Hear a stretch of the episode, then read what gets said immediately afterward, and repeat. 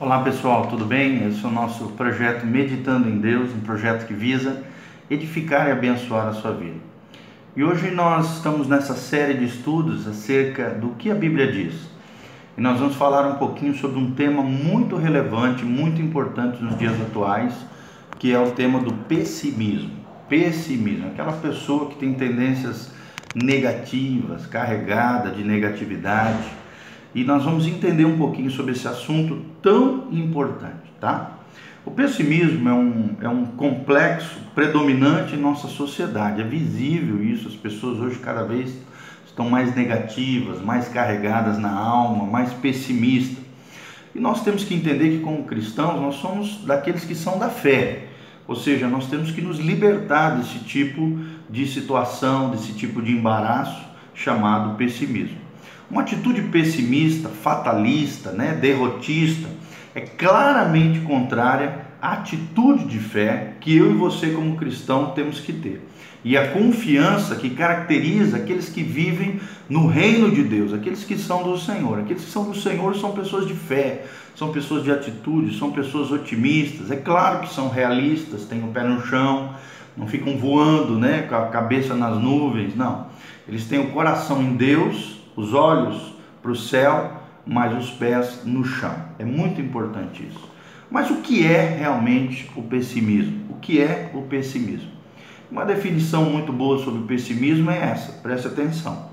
É uma propensão a ver as coisas no seu aspecto mais desfavorável desfavorável. É uma atitude pessoal com respeito à vida que considera que o mal supera o bem inevitavelmente. Ou seja, aquela atitude passiva, aquela pessoa que se entrega diante dos problemas e que tem tendência a ver a vida de maneira cinzenta, nebulosa, horrível, achando sempre que o mal vai triunfar sobre o bem. E não é isso que a Bíblia ensina a respeito da atitude da vida do crente.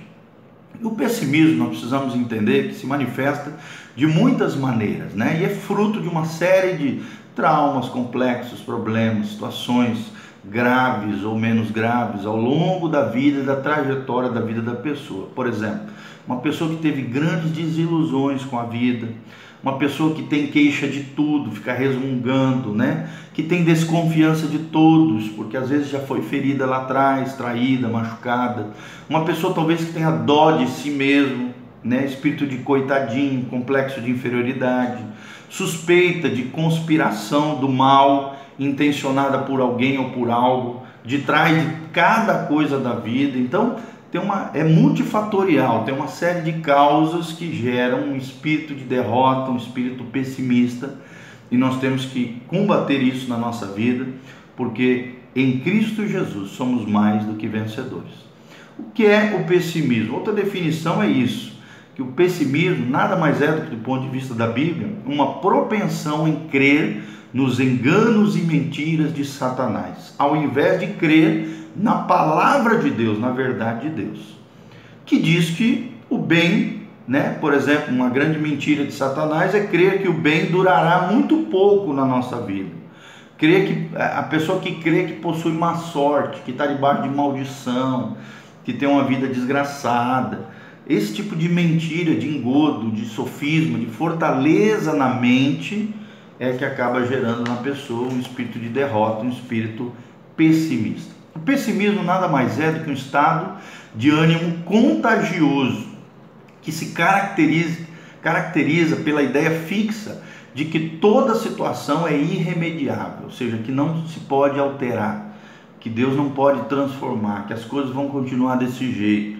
É uma mentalidade negativa que não traz nada de construtivo para a vida, tanto da pessoa quanto daqueles que estão ao seu redor, da comunidade de fé, da igreja. Nós vemos muito isso na vida de muitas pessoas nos dias de hoje, dentro às vezes das igrejas, né? pessoas negativas, pessoas carregadas de pessimismo. O pessimismo projeta seu próprio espírito sobre o pessimista, né, projeta o seu próprio espírito sobre tudo aquilo que ele vê e sobre todas as situações na vida. Então aquele espírito vai tomando o coração dele, as situações, vai afetando, vai contagiando as pessoas que estão ao redor.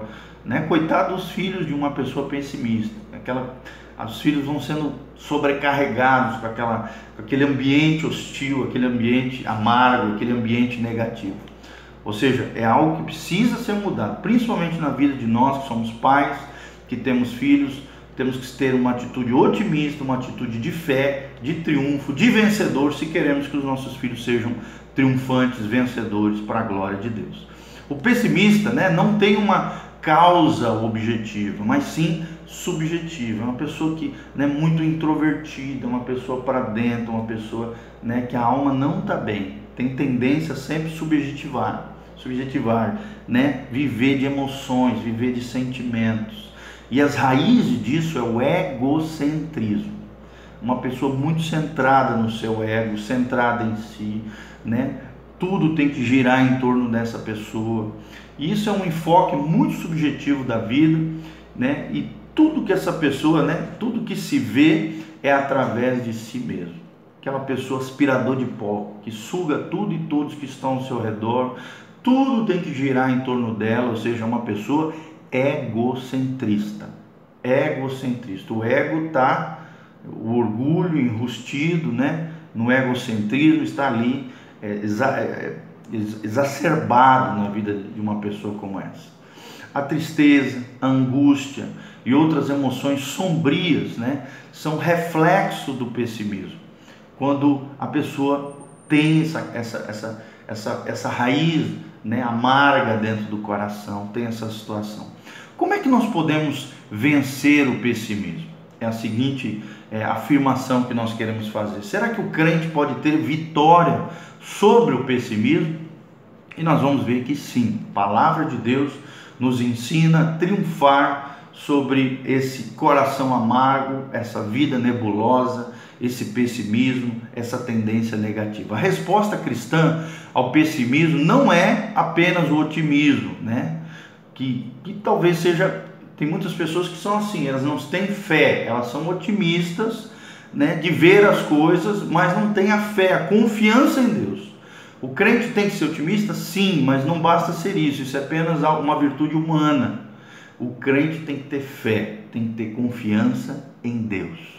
Mais do que otimismo, ele tem que ter fé e tem que ter confiança em Deus. A fé é uma realidade, né, do ponto de vista de Deus. É um realismo do ponto de vista de Deus. É olhar as coisas como realmente são e não como aparentemente parecem ser. Fé é isso, é a certeza das coisas que se esperam e a, né, e a convicção das coisas que não se vê. Hebreus 11, 1, a Bíblia diz: a fé é a garantia dos bens que esperamos, a certeza das coisas que ainda não vemos. Isso é fé. A fé, a confiança em Deus, é muito maior do que essa virtude humana chamada otimismo. E nós temos que ser pessoas de fé. 2 Coríntios 4, 17 a 18, a Bíblia diz: o atual e leve sofrimento que suportamos nos prepara para um imenso e eterno peso de glória. Não tenhamos por objetivo as coisas visíveis, mas sim as invisíveis. As realidades visíveis são provisórias, são transitórias, enquanto as invisíveis, que são as da fé, são eternas, são eternas. 2 Coríntios 4, 17 a 18. E esta é a vitória que vence o mundo, né? Como diz 1 João 5, de 4 a 5. O que é que vence? Como é que nós podemos vencer esse mundo nebuloso, cinzento, tenebroso, negativo, hostil ao Evangelho? A Bíblia diz: e esta é a vitória que vence o mundo. Dois pontos: a nossa fé. O cristão pode firmar a sua fé sobre uma base sólida qual é a base, o fundamento do cristão? A palavra bendita do nosso Deus. Então você pode falar junto comigo: creio que Cristo tem poder para salvar-me do pecado.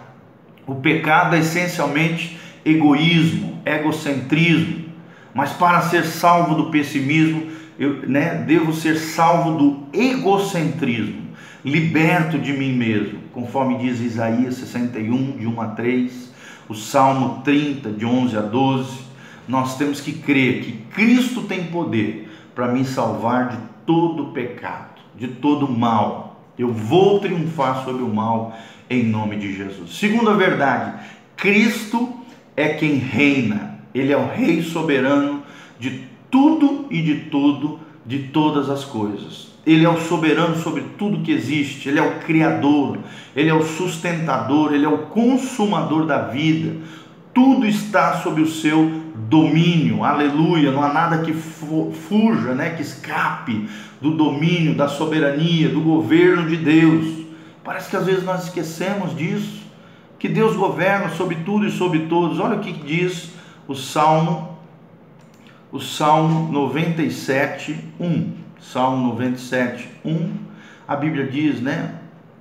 O Senhor reina, exulte a terra, alegrem-se as regiões costeiras distantes. O Senhor reina sobre tudo e sobre todos. Apocalipse também 19, Vamos ver aqui Apocalipse 19, 6. 19, 6, a Bíblia diz: olha o que a Bíblia diz. Então ouvi algo semelhante ao som de uma grande multidão, como o estrondo de muitas águas e fortes trovões que bradavam aleluia, pois reina o Senhor, o nosso Deus, o Todo-Poderoso. Regozijemos-nos, alegremos e demos a Ele glória pois chegou a hora, o casamento do cordeiro, a sua noiva, que somos nós, a igreja, já se aprontou para vestir-lhe, foi-lhe dado linho fino, brilhante e puro. O linho fino são os atos justos dos santos. E o anjo me disse: escreve, felizes os convidados para o banquete das bodas do Cordeiro. Então, Jesus reina sobre tudo e sobre todo. Ele é que reina, ele é o soberano sobre tudo que existe. Eu creio nisso, que Cristo reina sobre todas as circunstâncias difíceis, sobre toda a nebulosidade da sua e da minha vida, sobre o deserto que passamos, sobre as circunstâncias difíceis. Cristo reina. Além de Cristo ter poder para me salvar do mal, do pecado, da ruína, da derrota, da desgraça, nós temos que entender, em segundo lugar, que Cristo reina. Ele é o Rei soberano sobre tudo que existe. Terceira grande verdade: creio que Deus me ama e ama todos os homens. Aquele que sabe que Deus o ama não pode ser pessimista. Por mais que tenha acontecido tragédias na sua vida, situações terríveis na sua história, querido, aquele que sabe que Deus o ama não pode ser pessimista. O amor de Deus é positivo, o amor de Deus é dinâmico, o amor de Deus é crescente. O amor de Deus lança fora todo medo do seu coração. Nós vemos isso Romanos 8, 35 a 39. Preste atenção, esse trecho é lindo. Romanos 8, 35 a 39.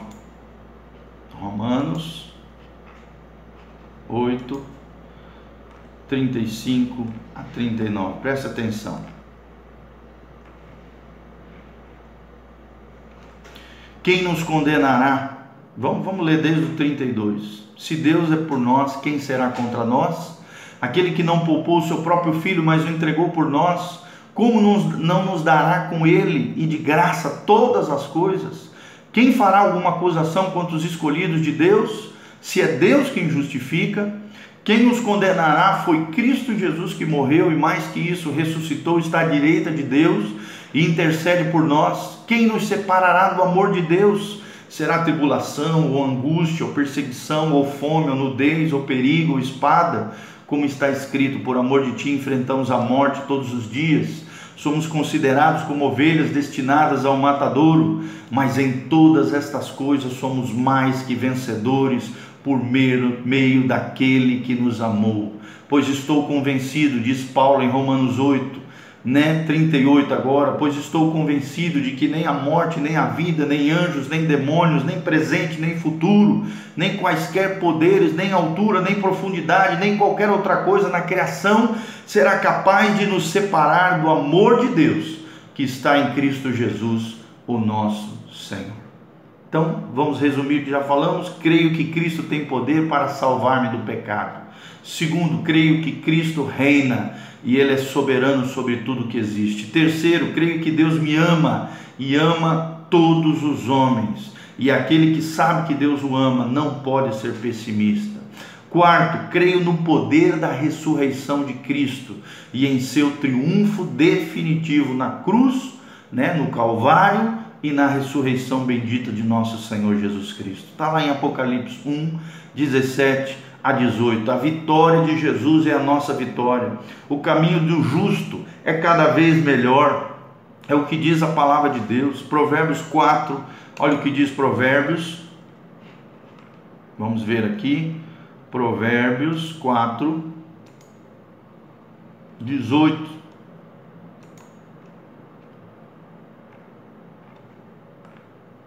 A Bíblia diz o seguinte: a vereda do justo é como a luz da aurora, que brilha cada vez mais até a plena claridade do dia. Então nós cremos nisso, do poder do renovo de Deus, da ressurreição, da segunda chance, do triunfo definitivo de Jesus.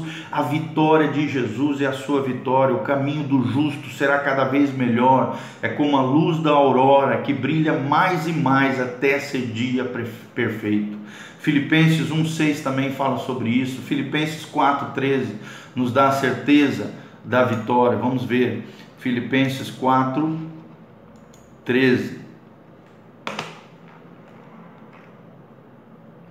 A Bíblia diz, Filipenses 4,13: Tudo posso naquele que me fortalece. É Deus quem te fortalece, meu irmão. É Deus quem vai te fazer triunfar.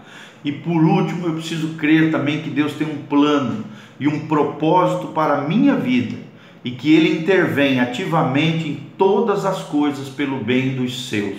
É o que diz Romanos 8:28. Todas as coisas cooperam para o bem daqueles que amam a Deus, para aqueles que são chamados conforme o seu propósito. Mateus 10, de 29 a 31 também fala nessa mesma conotação. Deus tem um plano para a sua vida, Deus tem um propósito para você, Deus tem um projeto, Deus tem sonhos e Ele intervém ativamente em todas as coisas da sua vida pelo seu bem, até aquilo que aparentemente parece algo negativo, algo ruim, algo que você não esteja entendendo. Deus tem o poder de mudar todas as coisas, pegar as coisas ruins e transformar em algo bom né? Aquilo que você padeceu, sofreu no futuro vai ser autoridade para ministrar na vida de outras pessoas. Toda situação, do ponto de vista da palavra, pode ser modificada, transformada, preparada por Ele, para a glória do Senhor, se você está nele, se você for chamado. Nenhuma situação é estática na vida do crente ou irremediável, até que Ele, o Senhor, o determine assim. Então, nós Precisamos entender isso. Nós servimos a um Deus que responde à oração. Nós temos visto quantas vezes, né, podemos confiar no Senhor. Então não desconfie nele. Não seja incrédulo, não seja pessimista, não veja a vida de maneira tenebrosa, né, nebulosa. Enquanto o homem viver nos seus propósitos egoístas, persistir no seu egocentrismo, ele vai se separar cada vez mais de Deus. E, e aí sim, essas coisas sombrias, terríveis, nebulosas, cinzentas, essas projeções terríveis acabam acontecendo nas suas vidas. Mas nós somos diferentes. Como nós vimos, cremos que Cristo tem poder para me salvar do pecado. Creio que Cristo reina sobre tudo o que, ele, que existe, Ele é soberano.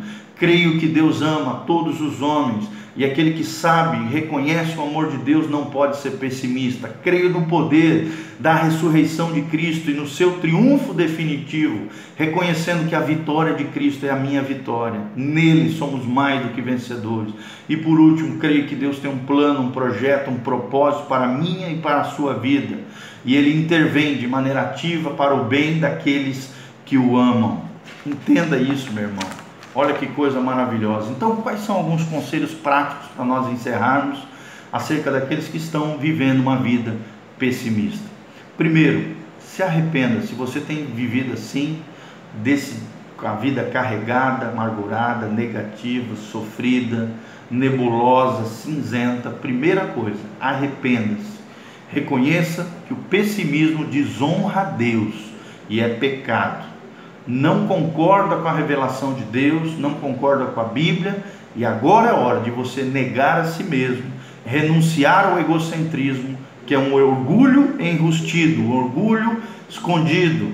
Confesse isso como pecado diante de Deus. É a primeira atitude que um verdadeiro cristão, primeiro conselho prático que nós queremos dar. Segundo, com uma atitude clara da sua vontade, da sua palavra, coloque a sua vida sob o senhorio de Cristo e confie que Ele governa sobre tudo e sobre todos. Terceiro, discipline a sua mente, a sua mentalidade, o seu pensamento tem que ser bíblico e não mundano, e não negativo, e não pessimista.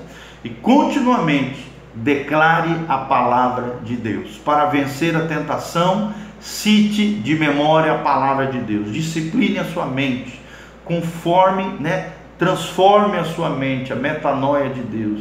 Não se moldeis com o mundo, né? Não, não, mas sim transformai-o por meio, renove a sua mente por meio da palavra de Deus, discipline a sua mente conforme ela, né? Coloque de acordo com a forma da verdade revelada de Deus. Romanos 12, versículo 2, 1 Pedro 1, 13, Efésios 4, 23 e Deuteronômio 6, de 5 a 9.